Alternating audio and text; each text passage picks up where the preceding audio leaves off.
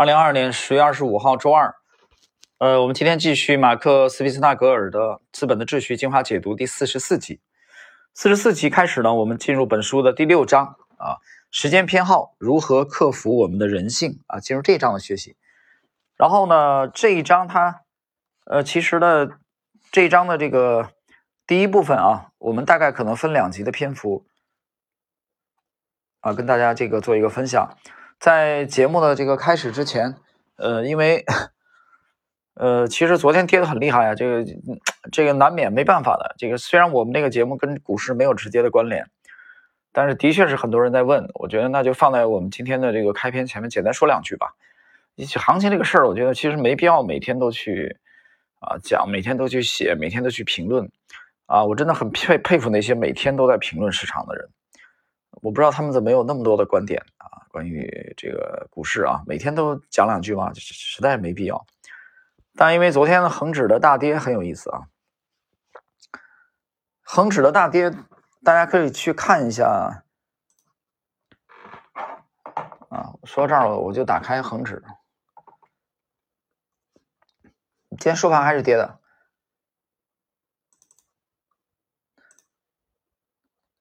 啊，收盘收了一个十字星，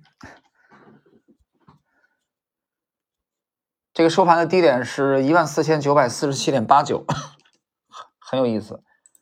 啊，为什么要强调一下这个呢？它它有意思在哪儿呢？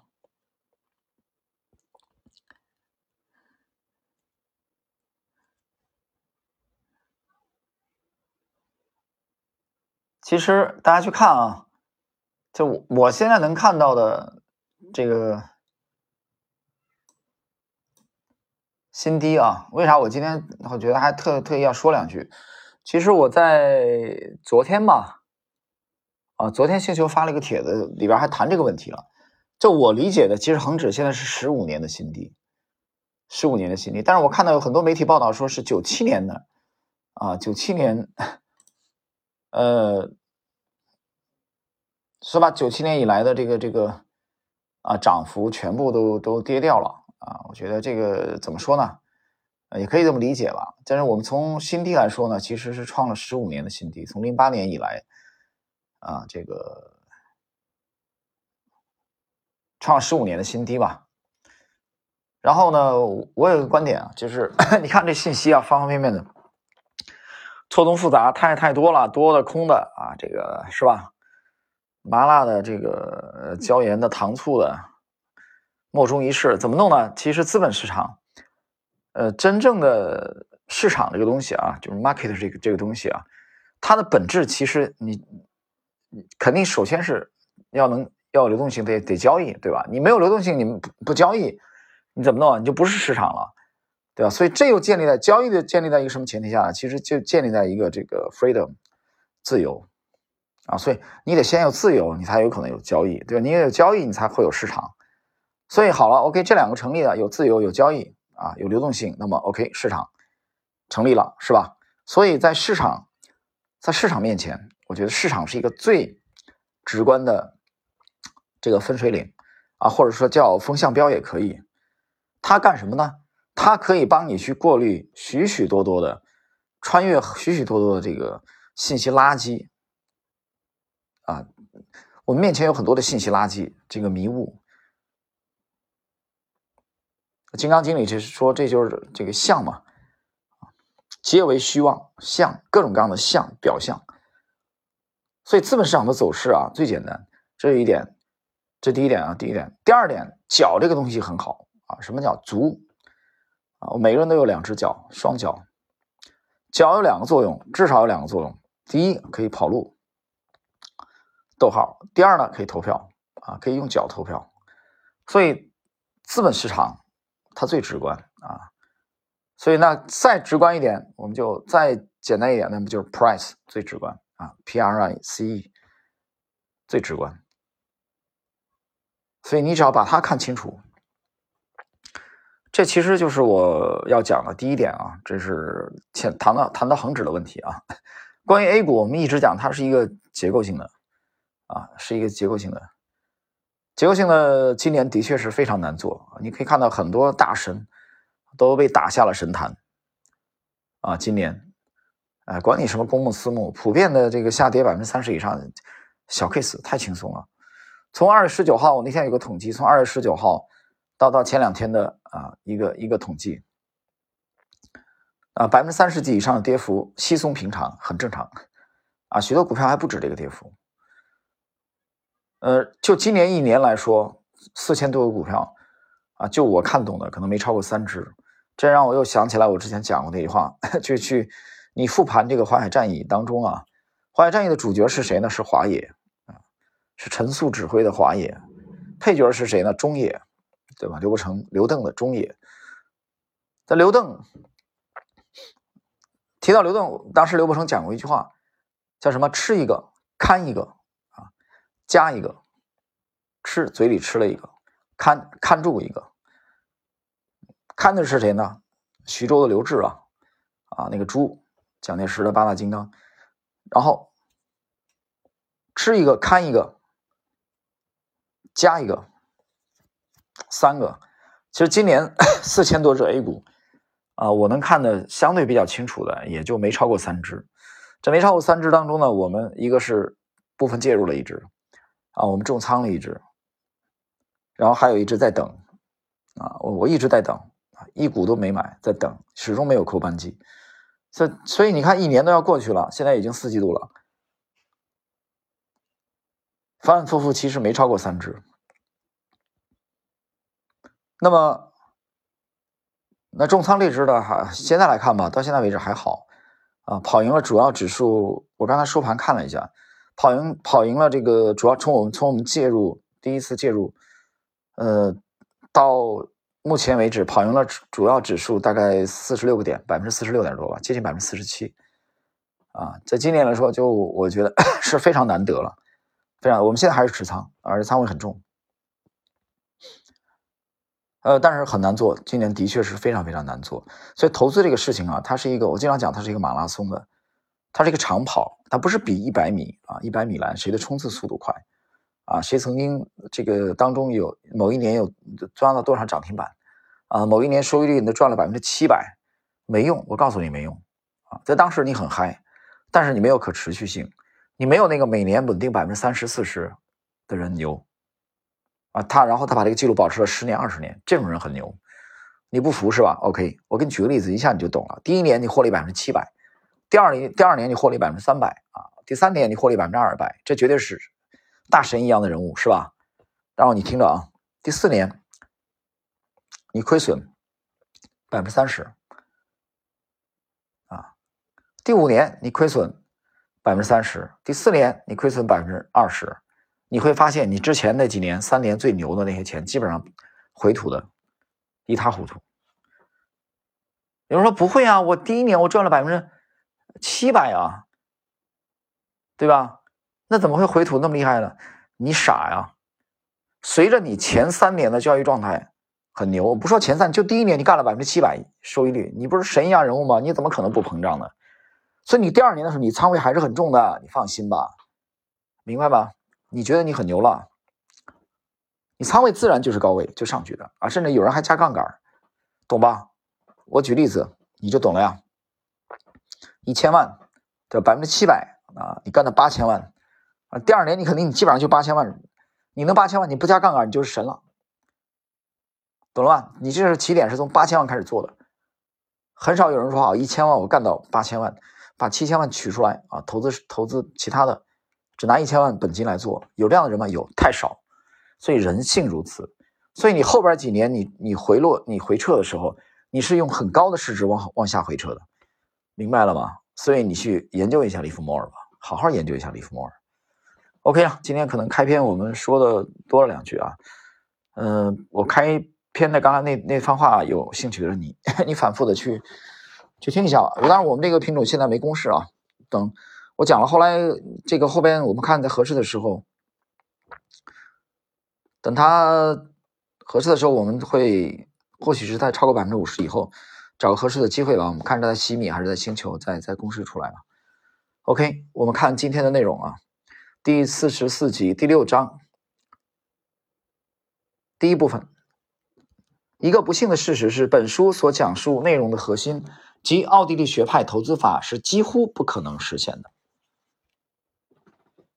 十分现实的一点在于，实在实施奥地利学派投资法的道路上存在着一个天然的内在的障碍——我们的人性。停顿一下啊，他今天这一章很很有意思啊，开篇就说了，他说这个奥派的投资法几乎是不可能实现的。那有人说你不可能实现，那我还读你这本书有什么用啊？你没有理解马克思·韦斯纳格尔的原意，我是这样理解他这个意思的啊。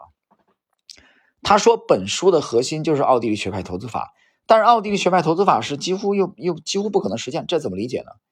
大家学过数学，知道那个双曲线函数吗？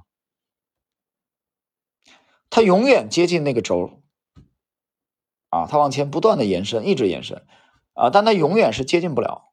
无，你就是你可以把它理解为无限接近，这就是我对它这这句话的理解，听懂了吗？听懂了吗？啊，就是你接近了，你达到了，那是一种完美的状态。实际上，你你很难达到完美的状态。这个就像我们生活中的状态一样的，就是你看，你看有我举例子啊，我我一讲你就懂了。就有个人很好啊，对，比如说有一位啊啊，有一位这个很优秀啊的这个很成功的啊一位女性，体制内的啊，可能个人形象也不错，然后事业也也也很牛啊，很牛。但是很遗憾，她什么？她没孩子。你懂我意思吧？这真事啊，我没杜撰，没孩子啊。他在中国的中西部的地区，啊，有一个体制内的一个部队的这个系列里面，事业从小就是学霸，啊，婚姻都很顺利，事业都很顺利。但是很遗憾，他他他他没孩子，啊，这是成为他的一个在这一生当中最大的缺憾。所以，由于他没孩子以后，他就对他的这个，比如说啊，兄弟姐妹的小孩孩子特别好，就像自己的孩子一样的。关于这一点，我其实很有发言权。为什么呢？因为，因为我的伯父啊，我父亲的呃亲哥哥啊，因为我父亲小时候跟着他呃长大的嘛啊，因为他他解放前参加工作了，所以等于他是把我父亲呃这个带大的，长兄为父嘛，供我父亲读书啊，那这个恩恩情是一生都报不完的。他对我们就特别好，我作为伯父啊。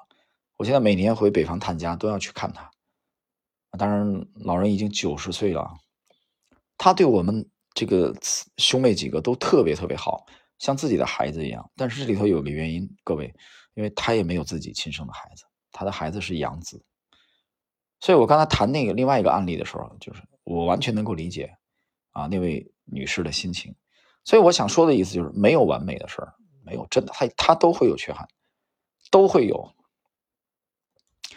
说到这儿，我提一个民国人物啊，大家都就知道叫顾维钧。有机会去读读顾维钧回忆录，当然那个篇幅太长啊，可能一般人没耐心读得下来啊。就像普罗斯特 那个《追忆似水年华》，顾维钧这个人啊，你去研究民国史啊，研究人物，我很喜欢读传记。顾维钧这个人是，其实你研究你你研究那么多人，你发现这个福禄寿啊这三点这三点都做到的，都占全的很少很少。啊，顾维钧是基本上啊做到了，达到了这一点，人又帅又有才华，事业又顺利，啊，婚姻也不错，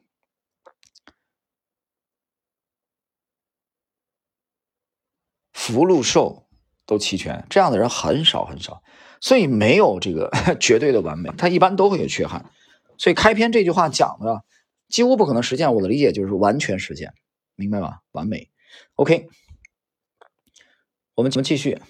我们生来并不偏好取势势力的势啊，势均力敌的势，迂回以及资本生产和投资这些方法与概念。从本性上来说，相比战略性的势啊，又是势均力敌的势，即延缓、间接、迂回，我们会更加偏向战术性的力，力量的力，即即刻、直接、果断。因此，毫无疑问，拥有跨期的视角和意识是一种常常被人们低估甚至被忽视的优势。也是最有影响力、最独特的智慧之一，同样是我们成功的关键。我们对时间的看法是本书中十分关键的一点，也是我们应用奥地利学派投资法时的关键所在。或者说，这就是我们无法应用这种投资模式的原因。你看，迂回方法与我们对时间的认知，特别是时间一分一秒流逝的感受是完全相反的。我们将看到，人们对时间的看法与对迂回之路的认识和执行能力是完全相悖的。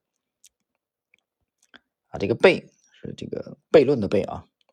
然而，由于直接的力，力量的力是人类特有的，我们完全可以发展并利用这一点。也就是说，我们需要真正克服看似无法克服的东西。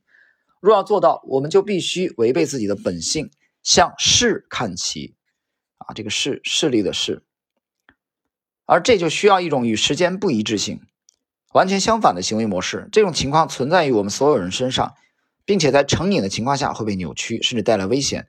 我们现在不耐烦，却一直坚持认为以后会更加耐心。我们期望着随着时间的推移，行为会与实际有所不同。可以预知的是，我们最好的计划，尤其是那些。迂回曲折的计划是会遭遇障碍的。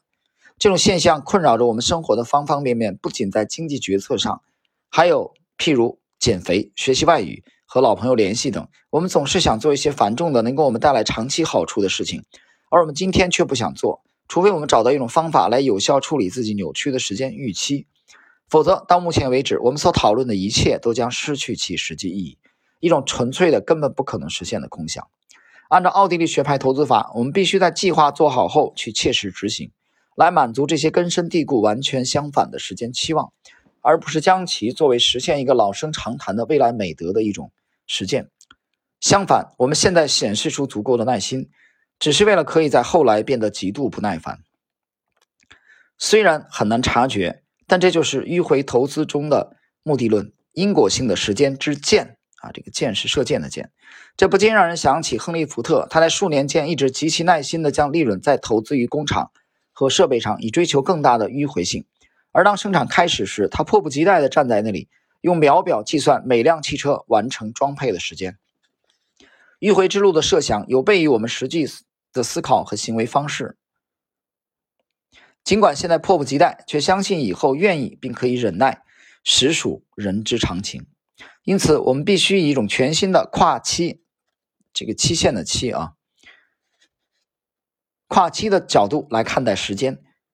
迂回（括弧）以当下的努力和痛苦换取未来的优势和利益。只有在我们摘掉使自己过度聚焦于当下的眼罩时，才会起作用。经典啊，这句话，这句话我给的点评是经典，翻译的也很经典啊。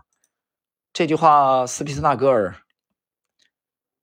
这个非常非常经典啊。怎么说呢？就只有在我们摘掉使自己过度聚焦于当下的眼罩时，才会起作用。这个眼罩必须摘下来啊！这第一，第二，这个眼罩是干什么？这个眼罩是过度的聚焦于当下。什么叫过度聚焦于当下？我经常举例子，就鼠目寸光嘛。就只看短期利益嘛，或者叫立即实，只追求立即立即实现。有一个人，你发现他一辈子只追求立即实现。我前两集举了一个例子，这这例子有点粗啊，但是话糙理不糙。哦，举了个例子，一个钟点工，另外一个是鸡。啊，那个就我不是说歧视这个行业啊，这玩意儿也也是辛苦钱，对吧？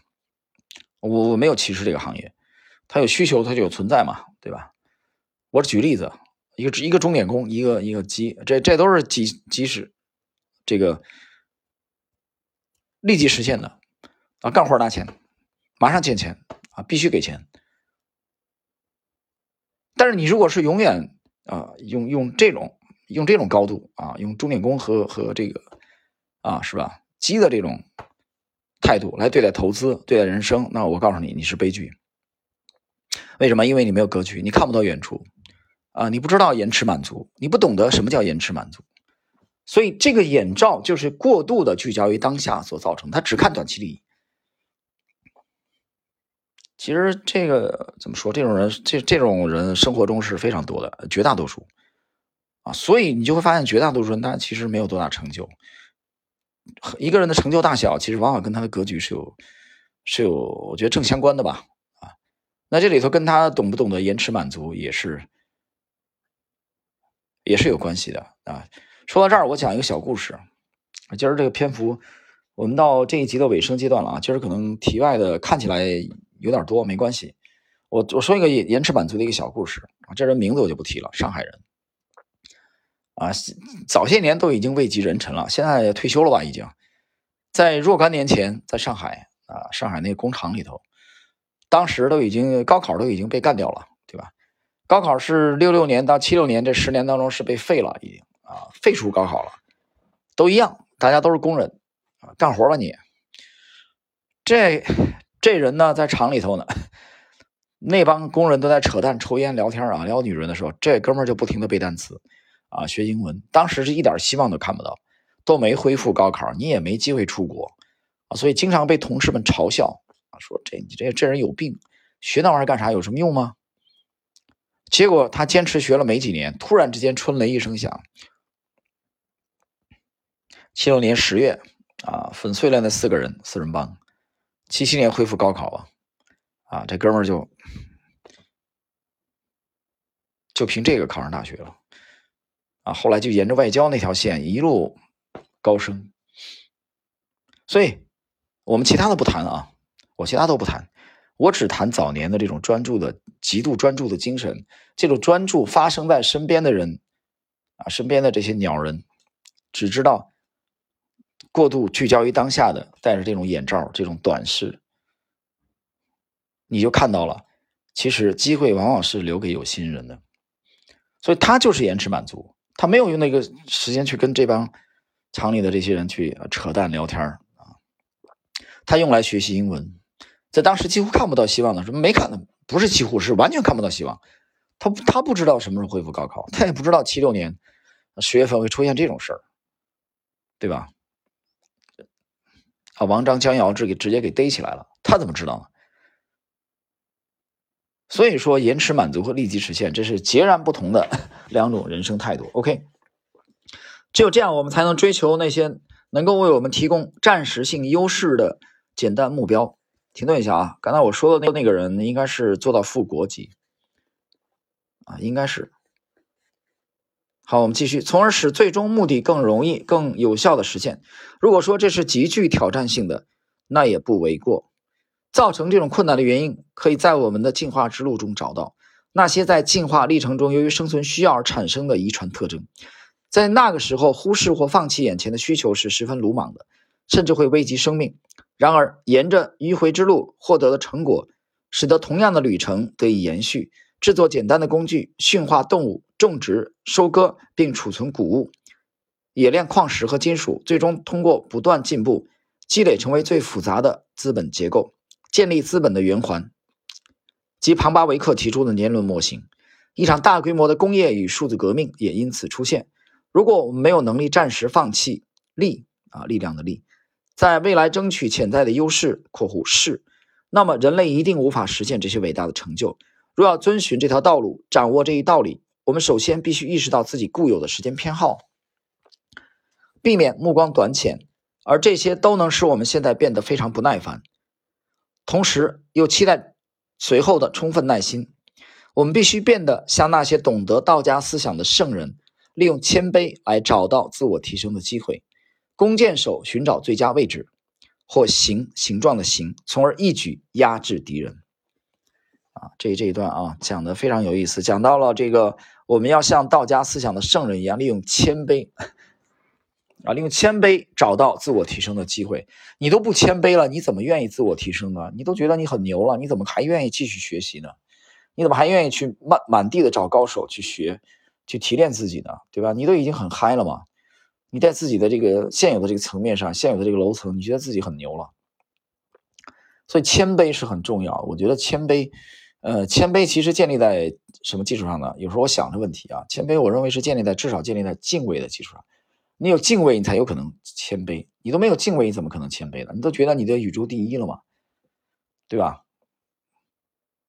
所以首先得有敬畏，但是敬畏在这个年头，说老实话是个稀缺品啊。没有，我觉得敬畏也好，信仰也好，信用也好啊，契约也好，在这年头都是稀缺品啊，真奇缺啊。基本上没有，你放眼看看你周围，基本上没有这几个字记住我说的八个字儿：敬畏、信仰、信用、契约。OK，时间关系，我们今天的第四十四集，啊，我们解读到了一百六十二页第六章的第一部分